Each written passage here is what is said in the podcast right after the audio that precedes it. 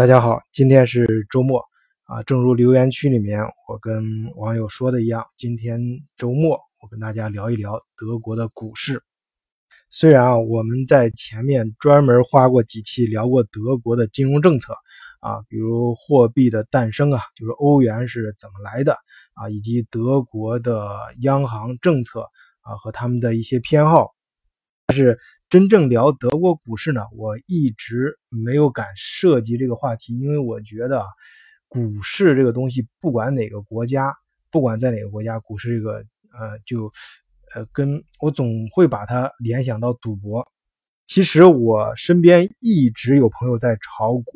呃，我自己呢曾经也小试过几把，就是我刚到德国的时候啊，那时候还是读语言，我身边都有朋友就把他们就家长给他在这边。呃，就是那种储蓄，你呃，来德国上过学的，或者对德国上学有了解的朋友一定知道，德国上学的时候你要有一个担保金，就每次去办延签的时候，账户上一般就要趴着七八千欧元，就是根据这个钱的数量来看延签能延多长时间。啊，有的同学延完之后就把这钱取出来，我真这是真事儿，我有两个朋友就是这样，把钱取出来，然后放到银行里面，直接就去呃购买股票了。当时那哥们儿他赚钱的时候没跟我说，他是我是怎么知道的？他赔钱的时候才跟我说。哎，那段时间说，呃，跟叫一块儿，我看他愁眉苦脸的给我讲一下，最近手非常紧，或者是呃，反正呃，就是不知道该怎么跟家人交代，就是说股市上赔钱了啊。但是后来我觉得还好，因为他就是他当时那个，反正我觉得他那个心态就不太适合炒股，他太敏感了。就是赔钱的时候，呃，他那段时间很不好，后来又慢慢又涨回去了。我自己离这个最近的、最接近的一次是大约在前年啊，呃，前年冬天的时候，我跟我一个呃非常好的德国朋友啊，德国本地人，他是慕尼黑大学毕业的博士啊，原来在高盛做过一年，然后呃现在是德国律所的一家合伙人，我们俩一块儿成立了一个小咨询公司，是准备帮一些呃就是手上有富余资金的人帮他们炒股啊，特别是国内，因为这个事情也是国内一个朋友就是。你在这边做咨询，我有些，呃，国内一些朋友想到德国来投资，因为德国市场比较封闭，规则跟国内也不太一样，呃，确切说应该跟嗯其他国家都不太一样啊。德国这块玩法有点特别。我呢在德国混的时间比较长嘛，认识的朋友也多，所以说这方面有点经验，就是想一些朋友就是建议我可以帮他们在这边炒股啊，或者是呃去做一些资产方面的投资咨询。呃，当时我们就成立了一家这样的咨询公司，但是后来呢，呃，做了几单，但是后来就是逐渐就忙起来了。他我后来今年上半年忙忙一个并购业务，他是有新的律所，他而且呃他们是背后有一家银行投资的，所以对他们业绩要求比较比较严，所以非常忙。那这个事儿就算了。像前两天我们还准备把那个柏林家小咨询公司给关掉。所以我说这是什么意思？就是我呢，就是对股市呢，我只能说是知道一些皮毛。今天聊呢，也是，呃，就尽我所能吧，啊，跟大家只能说相互交流一下啊，相互交流一下，因为我相信听众中有不少是这方面的专家。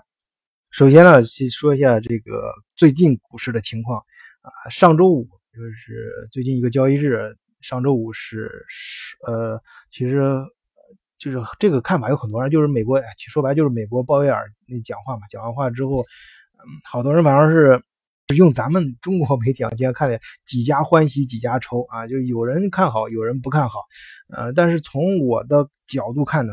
西方的反应。应该是比较积极的，因为我觉得鲍威尔讲话他非常的诚实。首先是说明现在贸易战的一些状况以及他们的态度，他给人一种什么感觉？就是说我们是很大胆承认目前可能会受到经济上受到一些冲击，啊，在承认这个现实的基础上，告诉大家未来发展的方向和他们至少每那个鲍威尔他自己表表达出来的这种决心和信心。那我看了一下，呃，上周五应该说是收涨的。至少达克斯的表现，我觉得还行。说到达克斯呢，其实今年七月份啊，达克斯是整整三十周年。就是在一九八八年的时候，达克斯刚开始，他是一个好像是一个报社的记者，就是属于也是金金融这方面做金融报纸啊，就是这个也可以说是这个业内的啊一个媒体人吧。他呃最早发明的这个达克斯指数。当然，演变到今天中间非常复杂。最早的时候啊，他先圈定了达克斯一百啊，就是找一百只最好的股票，然后又那呃后来就在大家知道那个两千年过后那点有互联网金融泡沫，全世界的。他在那个前期就是九十年代后期的时候，有新就是那那段时间新很也是跟这几天差不多了，在推这个新科技啊呃新产品，它叫一个 New Market，就是。德语叫 n o n marketing，就是，呃，就是新新市场啊，就推出这么一个新，又在这里面产生一个新的，呃，新的这种呃股票指数，就是呃把一些高科技的股纳在一起，然后后面又有那个啊 M DAX，就是一些中型企业。再后来呢，呃，因为大家知道的发生的这种经济危机啊，各方面事情都与不不成熟的、经不住时间考验的，该呃呃该被历史淘汰就淘汰了。啊，现在剩下的 DAX 就是指的是德国最强劲的那三十只股票，就是我们说的 DAX 三零。而我们要谈德国的股市，也只有谈达克斯才最有意义，因为达克斯三零代表了德国上市公司百分之八十的市场资本。而达克斯中间什么最重要？德达克斯中间它的就是工业啊汽车股票比重最大。你比如说啊。我们就说戴姆勒啊，那个 BMW 和这个大众，还有大陆集团这四个汽车行业的股票就占了达克斯的五分之一。那么就达克斯来说呢，我我个人觉得，因为我我说了嘛，前面有一有朋友有时候经常也会讨论这个，呃，股价怎么就跌了，为什么又涨了什么的，中间给我我自己得出一个结论，就是德国的股市。就跟德国的社会很多东西啊，非常的，呃，就是呃，非非常的合理啊。这个词用的有点不太好，可能朋友听了不高兴。咱不是说外国月亮，不是说德国月亮圆啊，就是确实德国的很多东西都是经得住逻辑的。推敲就是你觉得它应该好的，哎，它就应该好，就是它的好，你你能够理解它为什么好；它的坏，你能够理解它为什么坏，啊，就不它它不现不太像中国，因为前几天大家在网上也看很多一些人演演讲嘛，说中国是个神奇的土地啊，有好多地方你不理解啊，冒出来现象你觉得很惊奇啊，但德国不一样，德国很多它的股票涨跌啊，就是非常合理的。你比如说像我们说到德国这个达克斯，它这里面，嗯。最近啊，你看达斯跌的比较严重的两只股票，一个就是拜耳制药，另外一个就是大陆集团。它两个跌到什么程度啊？就是用德国人的话来说，就是 catastrophe，catastrophe 就是灾难的意思，这种自然灾害。呃，这个在德国生活的朋友知道，用到这个词儿就很严重了。他们的跌啊，就我刚刚说的是非常合理的啊，就是你不会感觉到太突然。就是我刚刚说的这个德国的呃这个股市逻辑性很强啊，它的消它的这个跌涨跟它的消息是正相关的啊。比如说我们先说这个拜耳制药，大家知道这个德国不仅是光它的汽车很强，它的化还有它的化工啊、制药啊，这也很牛的啊。其中就包括拜耳制药，它在达克斯里面体量已经达到了八百亿欧元。这个我相信大家。对于德国制药稍有了解的都知道，这是一个很优质的企业。那它都为什么最近跌跌到这个用哥们说话灾难的地步呢？啊，就是倒霉啊！这哥们倒霉就倒霉到美国的这个孟山都这身上了。他就是自从他买进了孟山都，他花了，我记得应该是九十亿。啊，九十亿美金还是欧元，我记不清了，反正是，呃，是大约就这么个体量吧。买进孟山都之后，它的股票一下就跌跌破九十欧元了。然后现在是什么价？现在在七十多吧，七十七。你稍等，我查一下，是在呃最近收最呃周五收收盘的时候是八十二点二八，但曾经呢一度就是在嗯是在。二十号就是上上个礼拜最低跌，曾经跌到过七十七点二零，可以想，你想这个幅度啊，从蒙买进蒙山都跌破九十，一路再往下跌，跌到七十七，为什么呢？因为蒙山都中国的人肯就是搞这个什么反对或者支持这个。呃，转基因的啊，这这绝对不陌生这个名字，包括国内网上疯传的很多阴谋论，都跟蒙山都离不开。这是一个饱受争议的公司，不是光中国争议，在美国也很多事情，呃，都说不清，也面临着多种指控和调查。所以，你拜耳制药把这么一个企业用又投了这么多钱把它买进来，那对市场当然是一个不好的消息。当然，他之他人家那个，呃，拜耳制药。他肯定不傻，那人家的分析师什么这种各种研究战略的，那不是吃素的。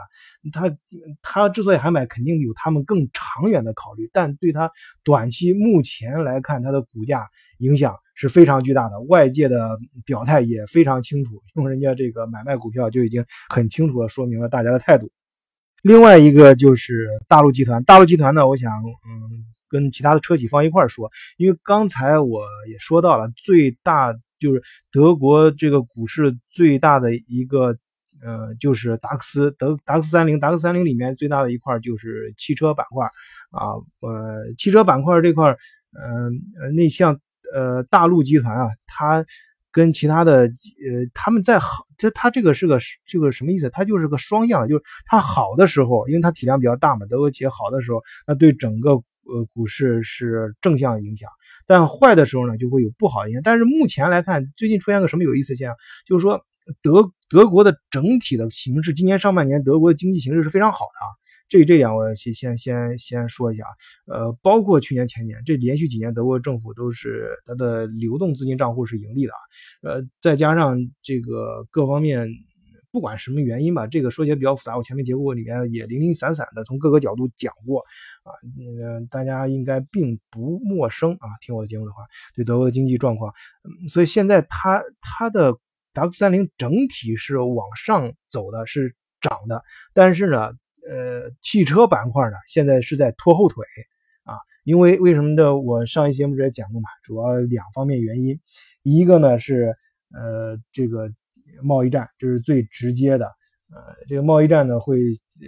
因为德国是个典型的出口型国家，出口型就是就是它你会，呃，可能有朋友会想，那美中美之间贸易战跟德国有什么？出口型就意味着它的很多，首先它要往这两个国家都卖东西，然后同时呢，它是它有它有很多可能厂在美国啊往德呃往中国卖东西，有些呢是。厂在中国生产出来东西卖到美国，那这当然都会受到牵连了。再加上这个贸易战造成的相关的一些市场啊，整个经济形势的下滑，然后那你对这个汽车的需求量的萎缩啊等等吧。再有一个呢，就是最近这几年汽车行业转型升级是非常厉害的，有些新能源汽车出来之后，德国呢它老牌的这种。体量非常大，但是我个人观察，德国它其实动作已经非常快了。其实他们好多已经准备好了，就是随时可以投入去去做新的。呃，包括以现在已经爆出来的一些新闻，呃，它投入相当力度也是相当大的。包括政府还，德国政府还专门做了这种新能源汽车的平台啊，也是下了很大的力量。但是它本身原有的这种传统生产线体量太大了，你想一一条产线，呃，这个我相信朋友们并。就不需要熟悉，你都可以想象，呃，汽车行业投入一条产线的那个成本有多高，而且它必须生产这某个车型达到一定的数量、一定的年限，才可能把这个成本挣回来。在这个汽车转型的时候，它有些是主观上的，也有它呃客观它被动的，它不得不把把市场有些呃新东西往后压一压。啊，就好像有一些阴谋论讲说，人类的新早都有新能源了，早都可以替代汽油了。但实际上，那几因为那几个大的汽汽呃那个这个这个呃产油公司太挣钱了，所以原油公司他们在控制着很多经济的要害嘛，所以他们故意压着这些不让新的东西出来啊，因为他们在市场上钱还没挣够呢什么的，就种种这种啊，这个就是朴素的一种想法吧。不能说他错啊，只能说就是，但是但是我觉得这个道理是非常简单的啊，是是应该可以成立的，在一定程度上。回来我们说这个德国股市达克斯三零，它现在已经，呃，上周五收盘的时候是一指数已经达到一万二啊，一万两千三百九十四点五二。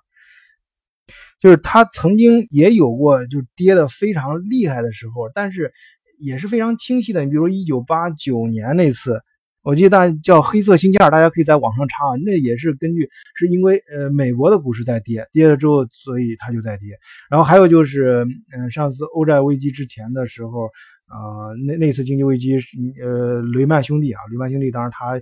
呃跟德国联系也比较多，那那创始人就是就是德国人，呃，雷曼兄弟。呃，倒闭的时候引发的美国的经济危机的时候，紧跟着达克斯也往下跌。当当年我记得跌了有一半，好像百分之五十六还是多少？这个这个反正大家自己查吧。就是前几年都是，就是说我说这意思就是它的逻辑性是很强的，没有没有什么太呃出人意料的地方。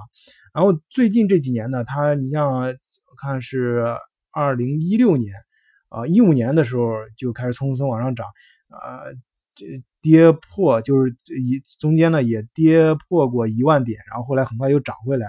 到一六年往后就比较稳定了，从一路一路涨到一万啊突破一万一，然后一万二到一一七年一六年就已经超过一万二了，然后到一七年又。突破曾经一度达过达到过一万三，然后现在又跌回一万两千多点，啊，就是成绩应该是还不错，总体来看它涨得还是挺好的啊，这个趋势，它也这这也是非常就是嗯跟德国的经济是正相关的，就德国这几年经济也是，它是呃在欧债危机之后，它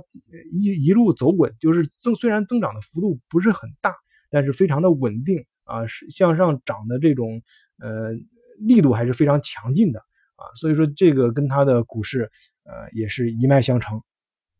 而我个人觉得呢，就是其实，在德国，就是你要是说想赚大钱的话，炒股就是呃比较追求短线什么的，我不建议你买德股票。但是如果要是呃在嗯你追求自然资产的稳定性的话，应该是买德国。就特别我在那个。呃，正好最近我也看一篇那个 Deutsche Welle，就是德国之声的一篇文章，他讲就号召德国人呀都去买股票啊，因为其实德国的资产是非常好的。你像德国的股票，你你说白了，你的股票其实它跟你存银行的差别在哪儿呢？你存银行，你等于是把钱借给银行了，你是债权人，银行倒闭了，你就没你就没了，你钱就没了。但是你你买股票呢，等于说你就是是属于企业的股东。啊，你你不管多小，你也是他的股东。你就是说，你他是一个你的资产啊。你这样的话，他呃，他他这个企业经营的越好，那你相应的收益就越有保障，你手中的这个股票价值也就越高。你你而德国的资产，德国的企业呢，在全世界来说，相对来说，德国的。企业是比较稳，就是稳定的，而且是比较保值的。德国的企业在国际中的，尤其是一些大企业，在国际中竞争力也是相对较强的。所以，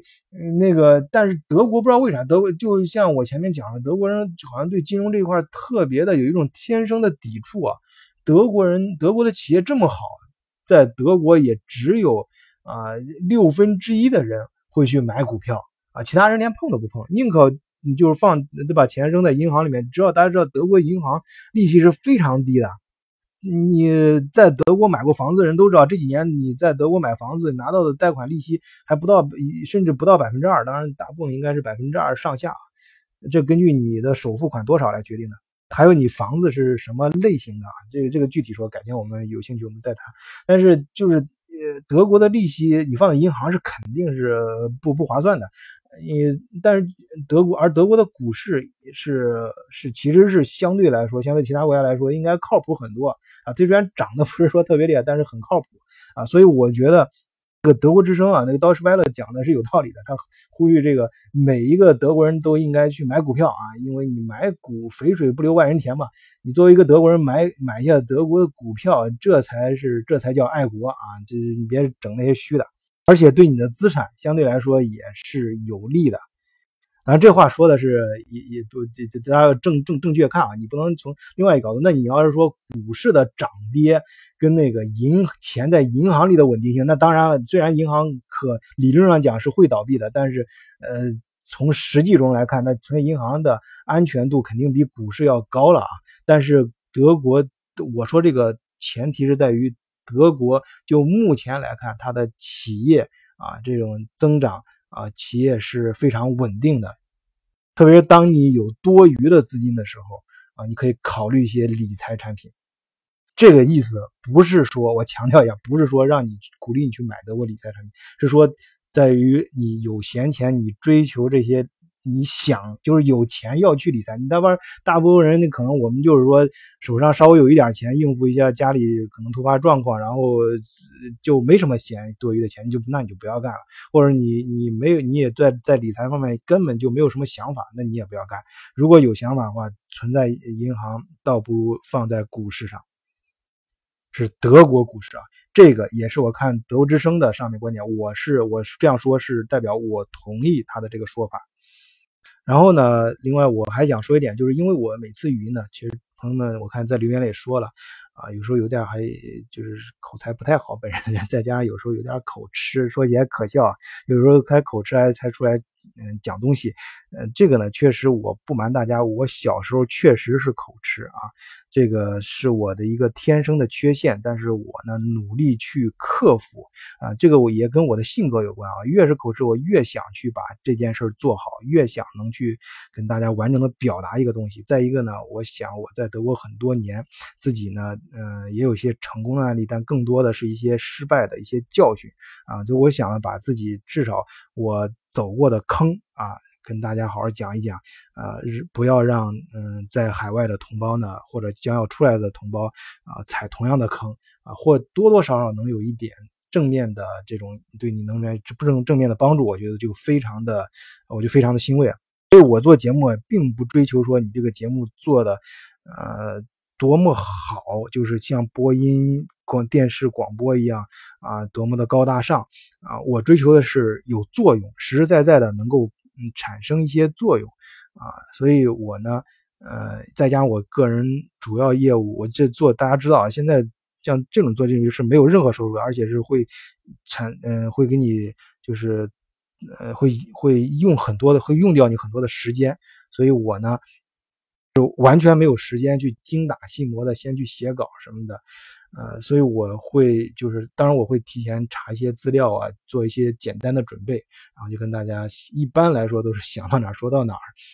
这一点呢，还请大家原谅。但是我会我自己呢，也是接受一些朋友的建议，我也开了微博，微博的名字也也叫德国视角，然后加了一个下划线晚醉啊，大家直接搜德国视角晚醉应该都可以搜到。